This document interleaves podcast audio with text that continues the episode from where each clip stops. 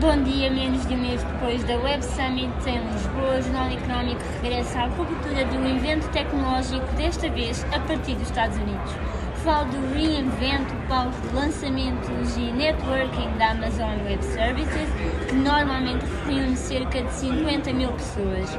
Ao longo dos próximos dias poderá acompanhar em jornaleconómico.pt um resumo das principais sessões, as entrevistas à margem e até uma seleção das fotografias que retratam o melhor aqui se passa.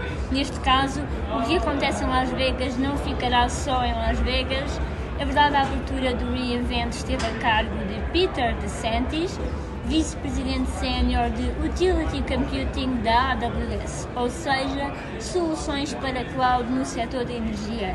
Num contexto de crise energética, sobretudo na Europa, a capacidade de computação e armazenamento destas empresas é mais do que nunca posta à prova. Um artigo que poderá ler online no nosso site já está em jornaleconómico.pt e assim será até quinta-feira.